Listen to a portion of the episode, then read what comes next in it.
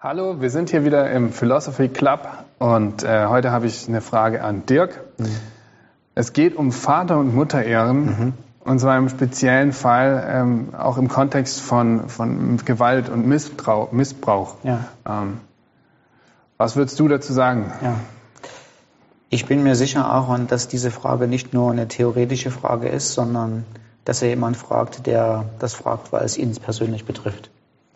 Und ich muss am Anfang gleich mal sagen, dass ähm, mein Herz mit weh tut mit der Person, die die Frage stellt. Also wenn man eine Frage fragen muss, wie kann ich Vater und Mutter ehren? Und da spielt aber Gewalt und Missbrauch mit einer Rolle. Ach, dann ist das so tragisch und es tut mir dann so leid. Ich, ähm, ich selber habe es nie erlebt. Ich habe die besten Eltern der ganzen Welt. Und aber man kann sich das so vorstellen, wie weh das tut, wenn man die Frage stellen muss. Ähm, ich würde es gern machen, aber da sind böse Dinge passiert. Hm. Vielleicht können wir gleich erstmal zurückgehen ähm, zu, es fängt an im zweiten Buch Mose.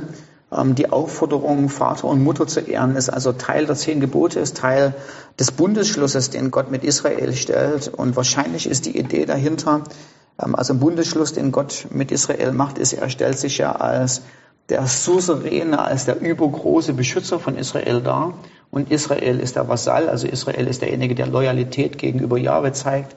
Und die Idee dahinter überhaupt erstmal, um zu, zu gucken, was passiert eigentlich, was ist Vater und Mutter ehren, ist, dass Gott sagt, ich kümmere mich um dich, ja, ich kümmere mich um dein Wohlergehen und du als Loyalität und Treue mir gegenüber kümmerst dich um deine Eltern. Und das ist wahrscheinlich im Hinblick auf 2. Mose als allererstes Mal tatsächlich die finanzielle Versorgung, das Kümmern der Eltern im Alter. Ähm, also es geht wahrscheinlich noch nicht so sehr um die Kinder, um die Kleinkinder, sondern es geht hierum, um Eltern zu ehren, indem man ihnen praktisch hilft, wenn sie ihre eigene Versorgung nicht mehr hinkriegen, besonders in der damaligen Zeit. Es gab keine Rentenversicherung. Deine Rentenversicherung waren deine Kinder, die sich dann um dich gekümmert haben. Ähm, also das ist zumindest auch die Art und Weise, wie Jesus das Gebot behandelt in Markus, nee, in Matthäus Kapitel 15. Weil da ist die große Frage, ich habe hier dieses Geld ähm, und da gibt es eine Entschuldigung, wie ich drum herum komme, nämlich ich deklariere es als Kurban, ich deklariere es als Gott geweiht, dann muss ich das Geld nicht verwenden, um meine, unter, meine Eltern zu unterstützen. Und Jesus sagt, ihr habt damit genau das Gegenteil gemacht, wozu das Gesetz eigentlich da war, ist nämlich um für eure Eltern zu sorgen. Auf der anderen Seite muss man sagen, gibt es einen ganz interessanten, ganz interessanten Fall im Epheserbrief im Kapitel 6, wo Paulus, du sollst Vater und Mutter ehren, ähm, im Vers 2 einbettet in den Kontext von tatsächlich Kleinkindern. Weil im ersten Vers im Kapitel 6 heißt es, äh, lass mich kurz überlegen, ähm, Kinder gehorcht euren Eltern, dann kommt das Zitat des Gebots, du sollst deine Vater und Mutter ehren, damit du lange lebst im Land. Und dann kommt ein, Umkehrschluss und ihr Väter reizt eure Kinder nicht zum Zorn, denn ihr zieht die Kinder auf, sondern zieht die Kinder auf in Gottes Furcht und Heiligkeit. Und da ist es, da geht es tatsächlich um Kinder. Das heißt, Vater und Mutter ehren ist definitiv das für sie Sorgen im Alter, aber es ist mehr als das.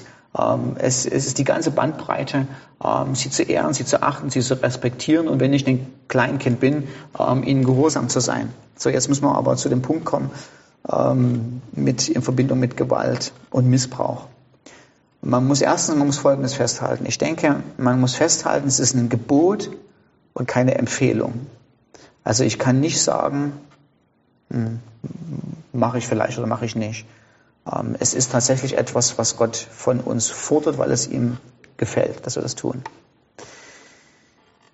Auf der anderen Seite muss man aber auch sagen, nur weil es dieses Gebot gibt, bedeutet es nicht, dass das Gebot alle anderen Gebote und alle anderen Überlegungen aushebelt und dominant über allem anderen steht. Also ähm, ich habe einen ganz praktischen Fall in Taiwan gehabt. Als ich in Taiwan ähm, die Studenten unterrichtet habe, kam ganz oft die Frage, Vater und Mutter ehren. Wie mache ich das? Mein Vater und Mutter sind Götzendiener, die gehen in den Tempel regelmäßig ähm, und opfern da. Mhm. Und es ist kein theoretischer Fall. Das sind die praktischen Fragen. Meine Oma zum Beispiel oder mein Vater, meine Mutter wollen, weil die sind nicht mehr so gut drauf, die können nicht mehr so gut laufen am Krückstock, die wollen, dass ich ihnen helfe, dass ich ihnen begleite, währenddessen sie da ihr Weihrauchstäbchen äh, anzünden etc. etc. Und Was wir auf alle Fälle sehen ist, ich, ich, schreibe den Leuten dann nicht vor in ihrer Kultur, wie sie was zu machen haben. Das müssen, müssen, dann, müssen sie selber rausfinden in Anbetracht, der, in Anbetracht dessen, wie Gott sich offenbart im Alten und Neuen Testament. Aber was wir sehen ist, hier kontrastieren zwei Gebote, nämlich das Gebot, du sollst keinen Gott haben neben mir und sollst Vater und Mutter ehren. Also ich kann weder sagen, ich kann weder die Einstellung haben, ihr, ihr Götzendiener, ähm, so schert euch sonst wohin, ja, ich mache nicht mit, äh, bleibt mir vom Halse, das ist Vater und Mutter definitiv nicht ehren. Gleichzeitig kann ich aber auch nicht zu Vater und Mutter sagen, ja, kein Problem, mache ich, muss dich ja ehren und ich gehe mit dir in den Tempel und ich halte den Weihrauch und mhm. zünde das Weihrauchstäbchen an. Irgendwo mhm. zwischendurch ist die Grenze, wo man sagen muss, bis hierher, aber da kann ich nicht weiter, weil für mich ist Christus so wichtig, dass ich keine Kompromisse machen kann. Ich kann keinen anderen Gott anbeten, ähm, habe Verständnis dafür, dass, ich sage nur so ein Beispiel, weiß nicht, ob das die Lösung ist, aber dass ich euch vielleicht zum Tempel fahre, aber ich komme definitiv nicht mit rein. Mm, und so gibt es beim Missbrauch Überlegungen, ähm, Berücksichtigungen, die das Gebot, du sollst Vater und Mutter ehren, nicht aushebelt. Also du hast zum Beispiel folgende Tatsache. Wenn sexueller Missbrauch passiert, muss eine Anzeige erfolgen, muss eine Strafverfolgung erfolgen gegenüber demjenigen, der sexuell übergriffig ist, auch wenn das der Vater ist. Also ich kann nicht sagen, beim Onkel ist okay oder bei einem Fremden ist okay, aber den Vater, den muss ich ehren, bei dem mache ich das nicht. Ganz im Gegenteil, es gibt dann gewisse Überlegungen, die richtig sind, auch wenn es das Gebot Vater und Mutter ehren gibt. Und dann kommt eine gewisse Schutzfunktion ähm, zum Spiel, dann kommen gewisse ähm, psychologische Aspekte auch zum Spiel, wo das Opfer ein Recht auf Schutz hat, wo das Opfer ein, Schutz, ein Recht auf Geborgenheit hat und nur weil es das Gebot gibt, Vater und Mutter zu ehren, werden diese Rechte nicht ausgehebelt, ähm, sondern derjenige oder diejenige ist dann in einer besonderen Situation, wo man abwägen muss, wie mache ich das denn jetzt und wie halte ich die beide in der Waage. Und ich glaube, in dem Fall kann man, das kann man nicht mehr so pauschal sagen. Da kann man nicht mehr einfach mal sagen, man macht das so oder so, sondern in dem Fall muss man dann individuell sich angucken, wo bist du eigentlich, was ist gelaufen, ähm, hat es Weinen und Buße auf der anderen Seite getan, also wenn da Gewalt da war, hat die andere Seite, hat die gewalttätige Seite sich ernsthaft und mit zerbrochenem Herzen entschuldigt, dann kann es sein, dass Vater und Mutter ehren, dass ihnen Gutes tun, ähm, Teil des Wiederherstellungsprozesses ist, Teil des Vergebens. Ähm, oder hat es bei der anderen Seite noch nicht mal Einsicht gegeben, dann wird die Situation, wie ich meinen Eltern gegenüber begegne, eine ganz andere sein, weil nur weil ich Vater und Mutter ehren soll, bedeutet das nicht, dass ich mich weiter schutzlos ihnen gegenüber ausliefere. Es bedeutet nicht, dass ich mich weiter von ihnen manipulieren lasse. Ähm, es bedeutet viele Sachen nicht. Und ich denke, das müsste, das wäre dann gut und das würde ich der Person äh, empfehlen, auch die Sachen nicht alleine auszumachen, sondern entweder mit jemandem sich zu unterhalten, die den Prozess schon gegangen sind, oder mit ähm, einem, einem pastoralen Seelsorger sich zu treffen und zu sagen, guck mal, so sieht meine Situation aus. Was rätst du mir denn in meinem persönlichen, individuellen Fall? Das alleine vor sich hinschmoren und zu sagen, was mache ich denn jetzt, ähm, wäre das auch, was ich nicht empfehlen würde, weil es zu viel Kopfkino ist, zu viel, man ist zu sehr in seiner eigenen Welt ähm, und das einen anderen anvertrauen bedeutet, man bekommt gleichzeitig Sympathie, man bekommt einen Blick von außen, man bekommt hm. Trost, mhm. den man alles nicht bekommt, wenn man nur in seiner eigenen, seiner eigenen Welt geht. So, auch wenn wir die Frage wahrscheinlich nicht persönlich auf den Punkt beantwortet haben, ich denke, was wir klar gemacht haben, ist so ein bisschen den Rahmen abzustecken und zu sagen, ich kann mir nicht auswählen, nur weil meine Eltern übrigens mir schlechte Dinge angetan haben, kann ich nicht sagen, ähm, ich, ähm, ich ehre sie gar nicht mehr. Ja, ähm, ja. Also äh, Mose ist sich bewusst, dass die Eltern, die es damals gab, nicht die Heiligen waren. Da sind auch viele Sachen gelaufen, die nicht in Ordnung sind. Auf der anderen Seite muss man mal sagen, wenn du, wenn man damals nach dem mosaischen Gesetz gelebt hätte, der Vater, der seine Tochter zum Beispiel sexuell missbraucht hätte, wäre gar nicht mehr am Leben, denn der würde gesteinigt werden nach dem mosaischen Gesetz. Also die Frage hätte sich gar nicht gestellt mhm. äh, zur damaligen Zeit, wie ehre ich denn dann meinen Vater, der mich sexuell missbraucht hat. So, das heißt, die Sache ist komplexer. Ähm, ich kann, und vor allen Dingen, aber das ist der Punkt, den ich hier sagen wollte, ist, ich glaube, man kann nicht sagen, Vater und Mutter Ehren steht über allem und negiert alle anderen Überlegungen. Nein, die müssen in Balance gehalten werden, die müssen ausgeglichen, abgewogen sein. Was ist richtig, was ist gut für die Eltern, aber man muss immer fragen, was ist gut für das Opfer. Denn das ist das, wo die Zielrichtung der mosaischen Gebote hingeht.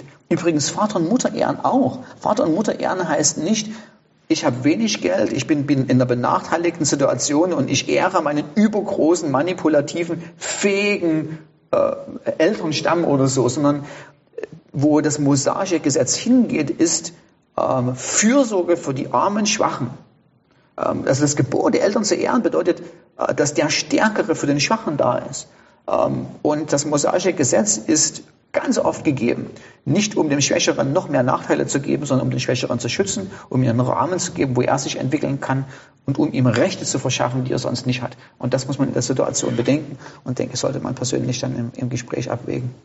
Ja. Ich denke auch, dass man unter dem Deckmantel dieses Gebotes nicht eine weitere ja. ähm, Ausnutzung oder Aushöhlung ähm, ähm, erdulden sollte. Absolut, ganz wichtig. Und ich würde mich dem Punkt auch anschließen, dass es wichtig ist, mit Leuten darüber zu reden. Es ist sogar in der Tat so, dass je häufiger man über eine Sache spricht, die schwer einem schwer zu schaffen macht, mhm. die äh, schwer auch einen belastet, je häufiger man über die Sache spricht, umso mehr verarbeitet man sie. Mhm. Mit jedem Mal drüber sprechen wird die Sache leichter und kleiner. Mhm. und das ist eine Sache, die äh, viele Leute unterschätzen oder wo man auch gar nicht auf die Idee kommt, vor allem bei extrem schlimmen Sachen, mhm. da redet man ja gar nicht drüber. Mhm. Die Last, weil man nie drüber redet, aber es dennoch so ein Riesending ist und man keine soziale Entlastung kriegt, ja. das ist ja das, was ja, genau. im Gespräch passiert, ja. ähm, wird das umso größer und es ist ein Riesending. Und das sollte man beachten und es ist vielleicht wirklich eine wirklich gute Sache, mhm. ähm, drüber zu reden. Und noch eine andere Dimension, die vielleicht ja, nicht, zu, ja, nicht außen vor zu lassen ist, ist auch ähm, der seelsorgerliche Aspekt, dass die Eltern immer, egal was passiert ist, eine besondere Rolle für ihre Kinder spielen in ihrem Leben. Eltern haben die Fähigkeit, in den Kindern Identität zuzusprechen, haben einfach eine enorme, einen enormen Einfluss. Und die Beziehung wiederherzustellen nach sowas ist wahrscheinlich schwierig.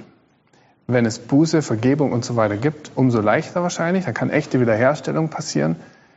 Vergebung ist etwas anderes als Wiederherstellung. Das kann ja. auch ohne die Buße der Eltern passieren, ohne die Buße der entsprechenden Person und ist auch der einzige Weg, wie man wirklich den Ballast loslässt und selber frei wird. Mhm. Im Endeffekt tut man sich selber keinen Gefallen, mhm. wenn man daran festhält. Und ich sage das jetzt nicht mal ebenso leicht, weil ich nicht in der Situation bin und kann das so sagen, ja, ist alles easy, vergib halt, ich weiß, dass es wahrscheinlich schwer ist mhm. und dass es nicht leicht fällt. Mhm. Und trotzdem ist der einzige Weg, wirklich in Freiheit wieder zurückzukommen, zu vergeben und im besten Fall die Beziehung zu den Eltern auf irgendeine Art und Weise wiederherzustellen. Wo man sagt, das, das kann man nicht erzwingen, also, weil es nicht einseitig ja. ist, das, das müssen, müssen zwei Seiten mit ja. funktionieren. Ja. Und man muss auch in der Lage sein, ähm, als Christ fröhlich seines Weges gehen, also nicht in der Lage sein, aber den Prozess oder man, man darf in den Prozess kommen, wenn die andere Seite nicht mitmacht, ähm, fröhlich seines Weges zu gehen und zu sagen, ich habe von meiner Seite das getan, was gut und richtig ist. Ähm, und wenn die andere Seite nichts macht, also das, das darf keine Tragik bleiben in dem Sinne, also tragisch wird, also traurig wird es immer bleiben, aber das darf einen nicht so sehr belassen, dass ich sage, ich warte auf diesen Moment, wo Wiederherstellung passiert. Man kann für den hoffen, man kann für den beten, aber man kann ihn nicht erzwingen. Und wenn er mhm. kommt und die andere Seite äh, nichts dazu tut oder, oder, oder nichts, dann muss man auch sagen können, dann gehe ich jetzt fröhlich meines, meines Weges ähm, und lebe mein Leben so weit das geht, so fröhlich und so unbeschwert weiter ähm, und lasse die Dinge und gebe die, die Dinge in Gottes Hände ab. Ja. ja. ja. Je nachdem sollte man dann eben auch für sich entscheiden, welche Rolle die Eltern noch im eigenen Leben spielen. Im Idealfall, weil sie eine sehr prägende Funktion haben, spielen sie eine Rolle. Im schlechtesten Fall spielen sie keine wirkliche Rolle. Ja. Also das, aber da kann man sich eben auch weise Ratgeber ja. und Freunde zur Seite genau. ziehen ja. und das abwägen. Wir segnen euch ähm, für diejenigen, die das betrifft, und wir wünschen euch, dass ähm, ihr richtig gute, barmherzige, wahrheitssprechende Ratgeber an eurer Seite bekommt, Ähm, und dass Gott euch auf einen Prozess der Heilung, auch der Gefühle und der Emotionen führt. Ja. ja. Gott segne euch. Bis bald.